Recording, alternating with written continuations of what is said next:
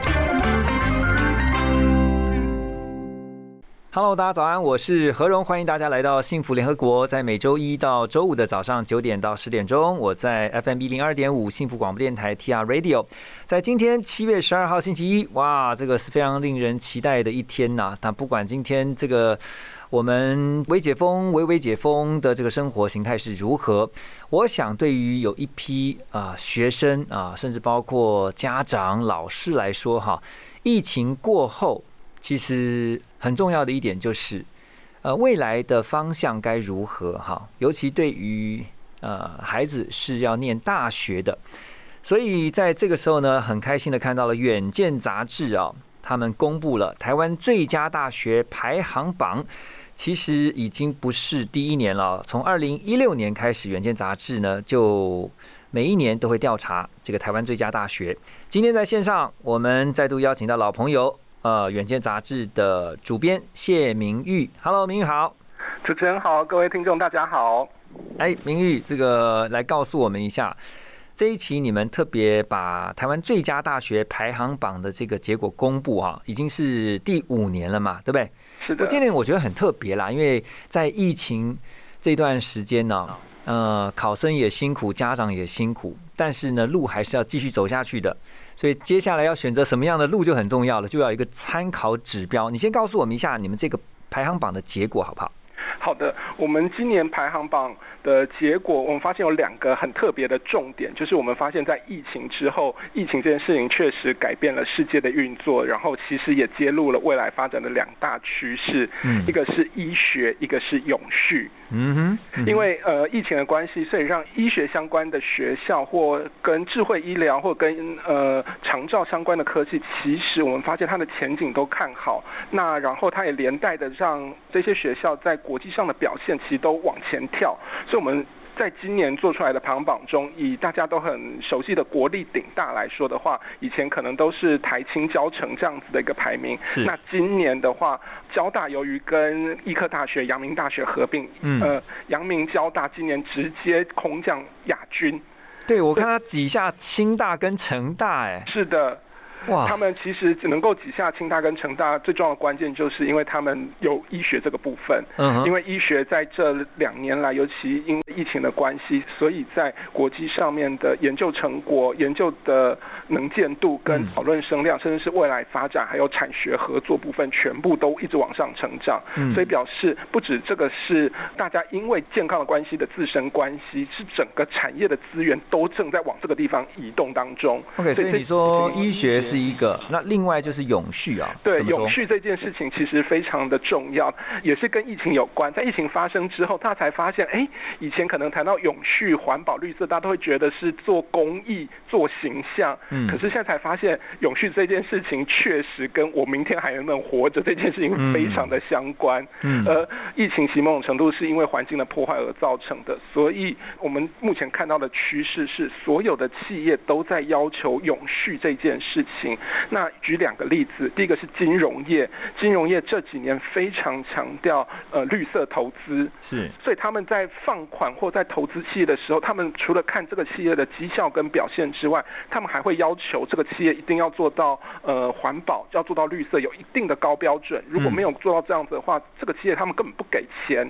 所以逼迫企业一定要做这个方向的时候，企业就会需要永续人才来做这个方面的工作。嗯那另外一件事情是国际的知名品牌，包括像 Apple、Nike 还有台积电，其实都是他们要求他们的供应商都一定要做到呃相关的永续跟绿色的环保，例如要求呃排碳量要在几年内减到零，或者要采用多少个再生能源。嗯这些要求一出来了之后，原本的这些制造商或呃供应链的厂商，他们也都被迫要赶快来跟上这波趋势的时候，就有非常强大的新的人才需求出现了，所以变成永续就会变成不只是一个议题或话题，而会变成一个实际的产业需求跟人才的必须能力。对，产业需求环境在变化，大学也跟着变哈。等一下回来继续跟谢明玉啊来聊台湾最佳大学。我们先来听一首歌曲，马上回来。欢迎回到幸福联合国。在上一段我们听到的歌曲啊，是我们今天的来宾线上连线的《远见》杂志主编谢明玉他所点的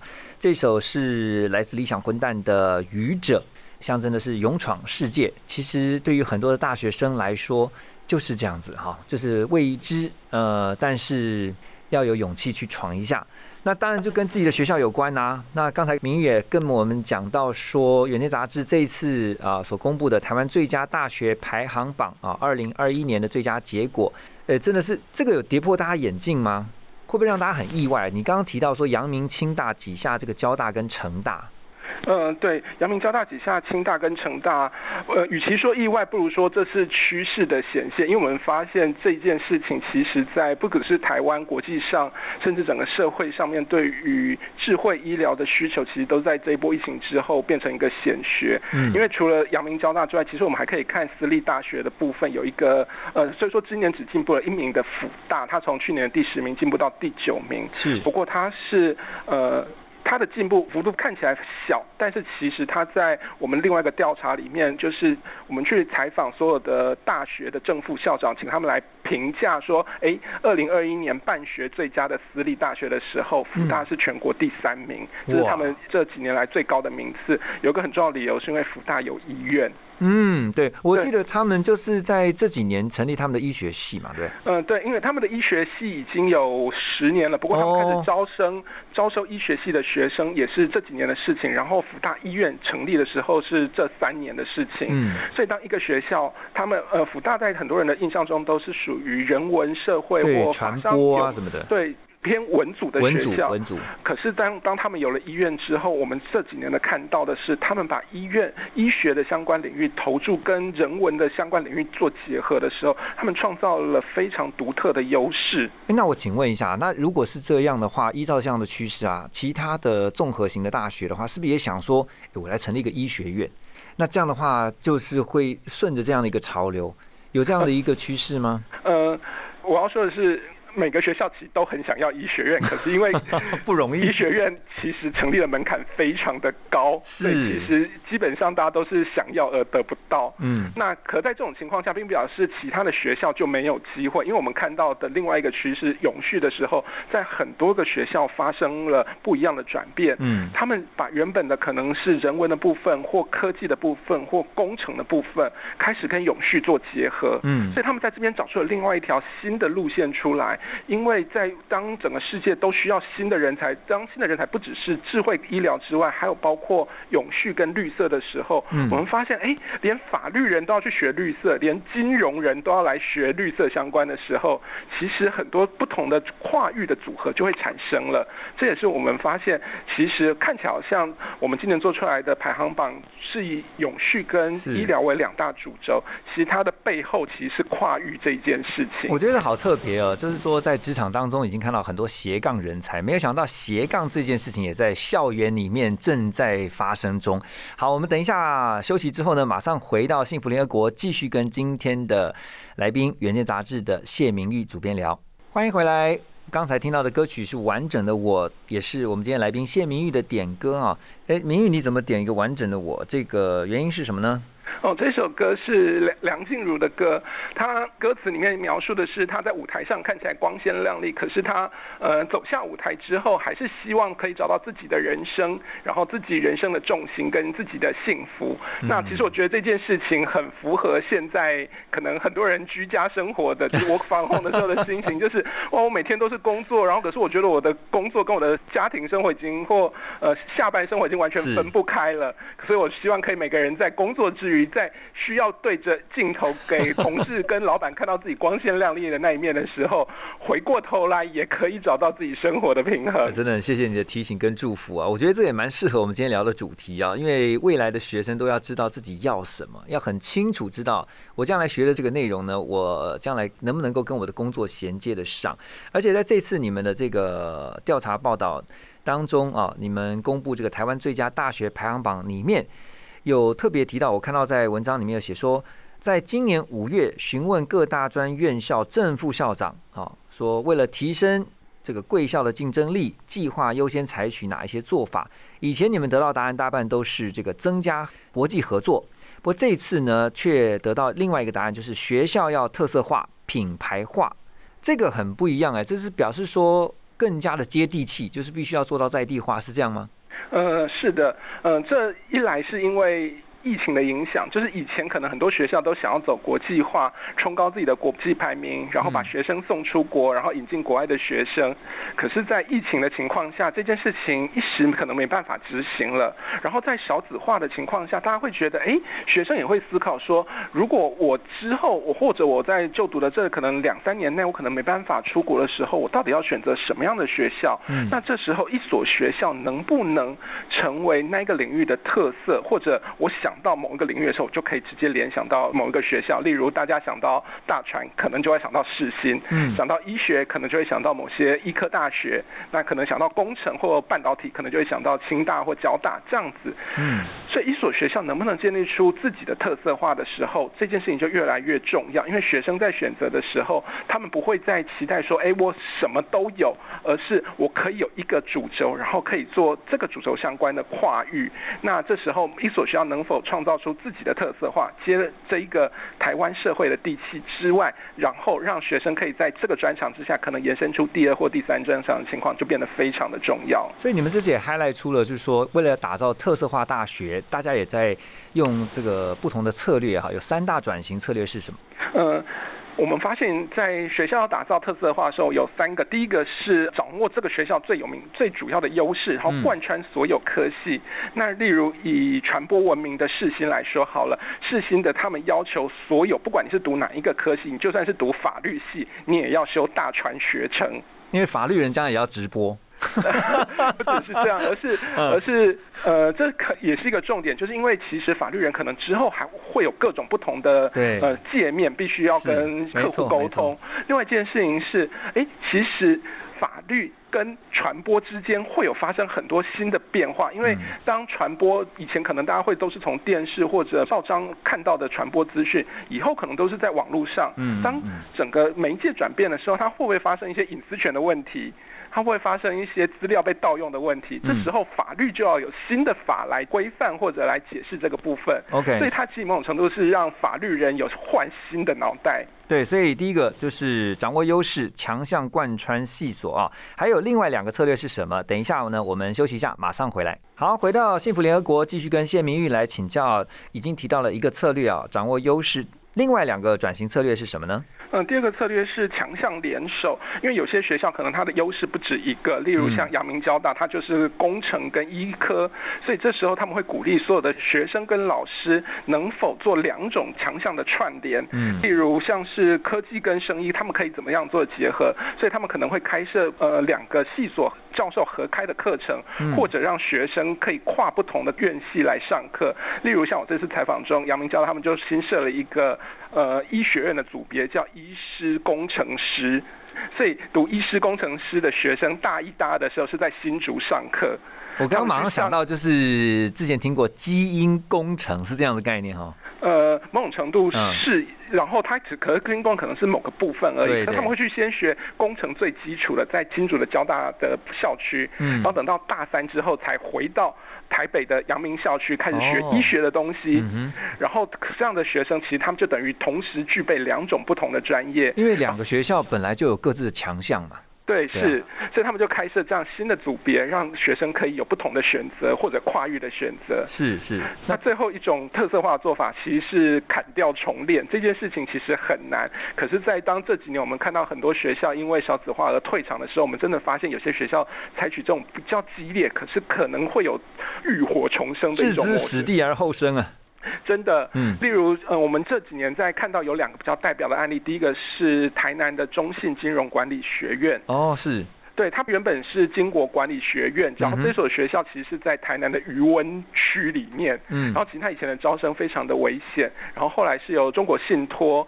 出资把这所学校接收，然后把它转成完全锁定在金融服务来办学，所以他把嗯所有的科系都砍掉了，只留下金融服务相关的三个科系。嗯，然后从第二年开始，因为有集团的资源，有呃集团的实习，甚至有集团的业师进驻的情况下，而且他非常明确的聚焦的情况下，他第二年就满招，然后从第二年开始就获得办学优良学校，现在还是非常非常抢手的学校。是是然，后我们今年还看到另外一所是新竹的大华科大，它是由呃全球前十名的汽车零组件一个台商叫敏实集团，嗯在去年接手之后也改名为敏实科大，然后也是把科系都砍掉，只保留智慧制造跟智慧车辆。哦，这个是趋势哎，对，这也是未来趋势。然后这个其实就某种程度既符合这个集团他们最大的优势，也让学生学到未来所需要的能力，并且甚至可以直接进入集团做实习跟未来的就业。其实这就是像你刚刚讲到的特色化的大学，就是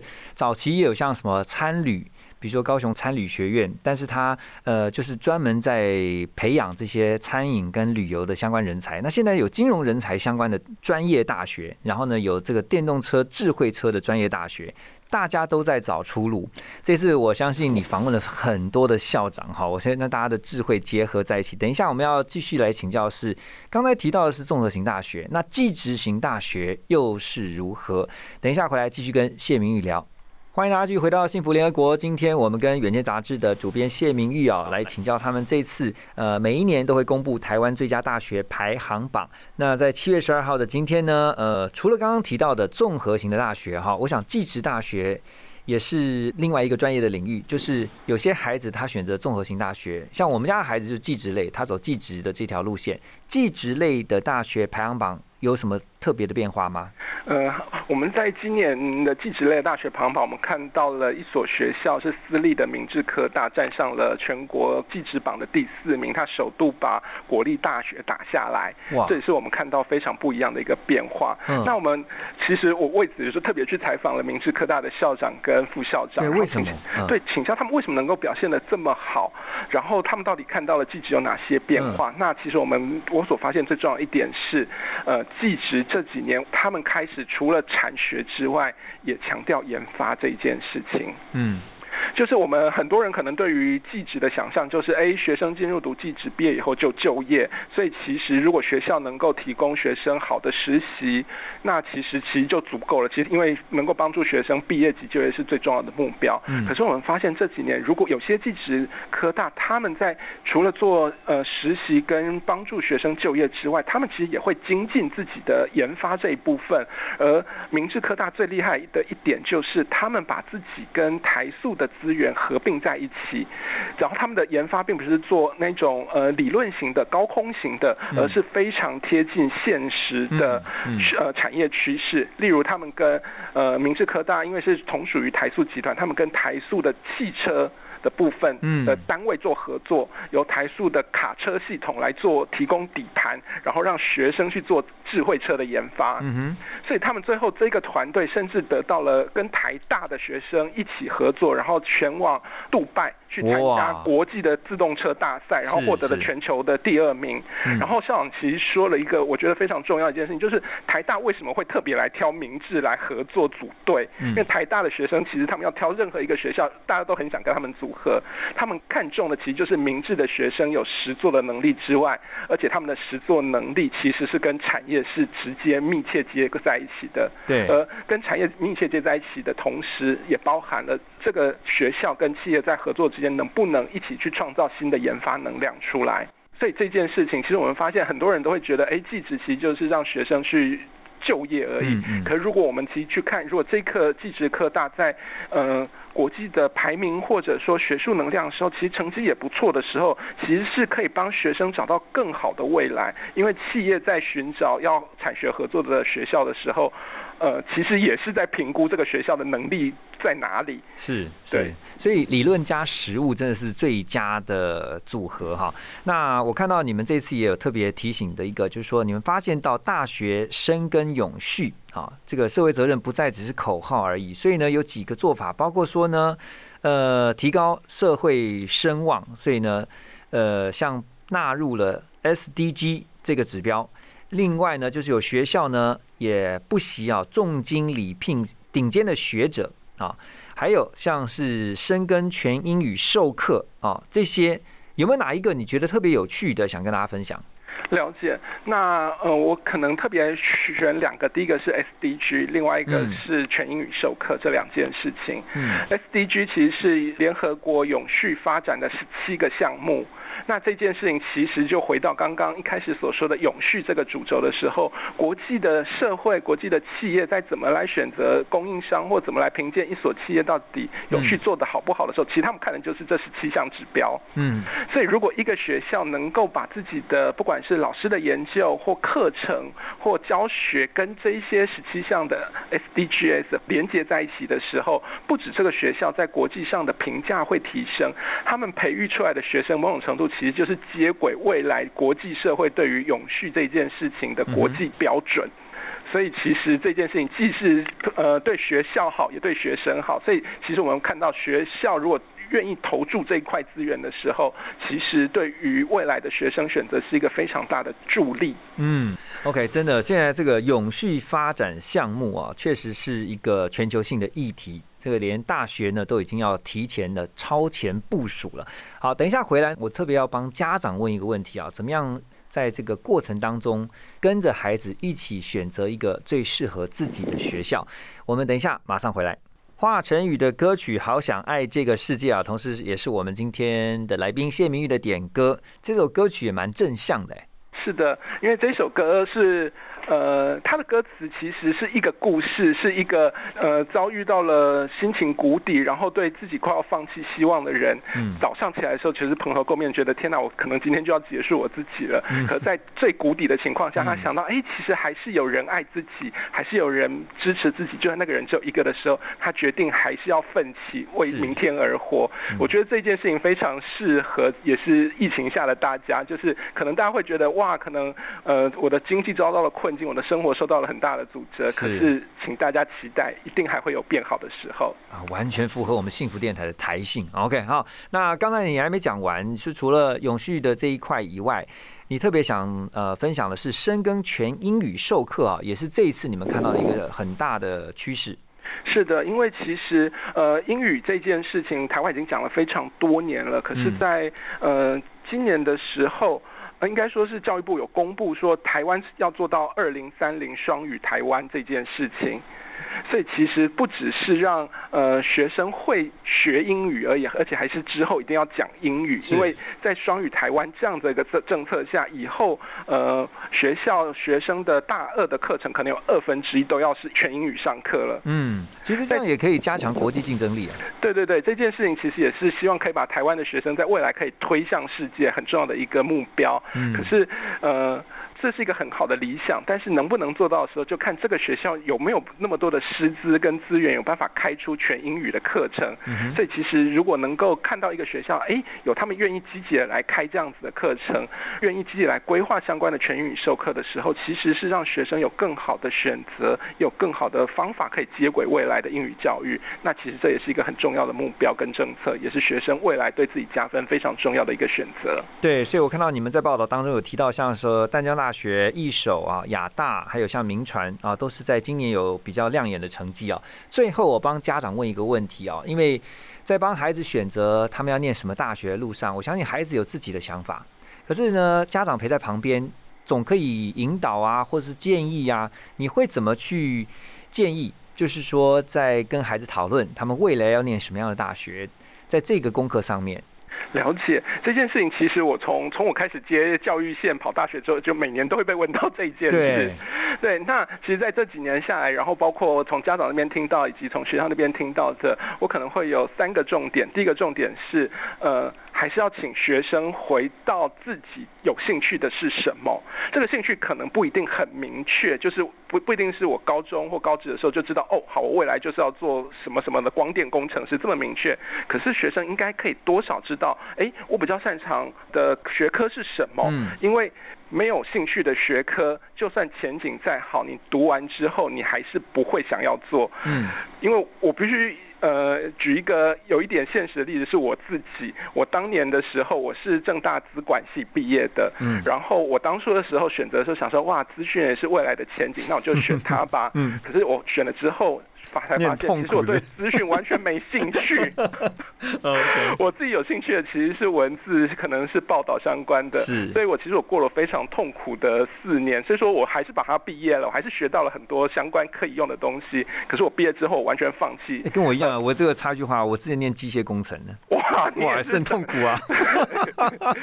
好，继续继续，对，所以还是要回到学生自己的兴趣是什么。嗯，不要觉得说，哎，这个可能前景看好，或我说不定读了几年之后会不会有兴趣产生，请不要为难自己了。对，还是要选择自己有兴趣的东西，才能不断的加持。那第二个可能就是看产业的变化。嗯那产业变化其实是让自己跟未来可以有更好的接轨，也可以让学生在大学的时候在选择修的课程跟实习的机会是有更明确的方向。那这个产业变化可能有几个大方向，其实可以看政府的对未来的资源的投注的面向。嗯嗯例如，可能政府有五加二产业，那这些产业到底是什么？这这个部分其实去不管去问学校的老师或者去查资料，其实都查得到。嗯那你就可以想想，哎，我擅长的假如是数理的部分，那跟五加二有哪些东西是可以配合在一起的？嗯嗯嗯你就可以更明确的落实到我选哪个科系会是最符合我自己的兴趣跟未来。，OK，第三个，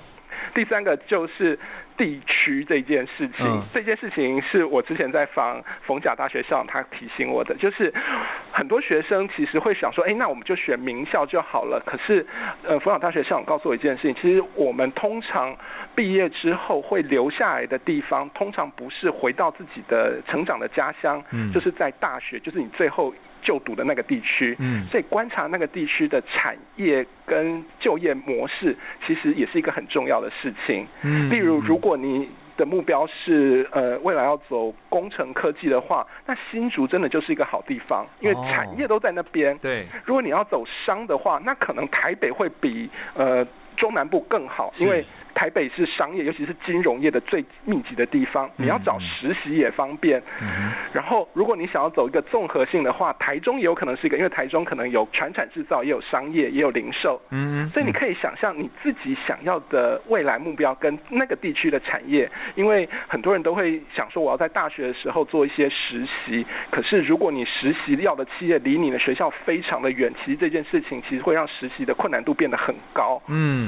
了解。就像如果你是读东部的人，然后你想要去金融业实习的时候，你会发现，哎，金融业的总部都在台北，你不太可能每天坐三个小时的火车来回。还是要考虑地区。对，所以这三个合并在一起的时候，就可以更明确的选择出自己想要的学校了。好，非常谢谢我们今天来宾谢明玉啊，这个在最后提供的非常重要的三点建议，也提供给所有望子成龙、望女成凤的爸爸妈妈们，还有孩子们做个参考。最重要的是要选你所爱，爱你所选。谢谢明玉，谢谢你的分享，谢谢。谢谢。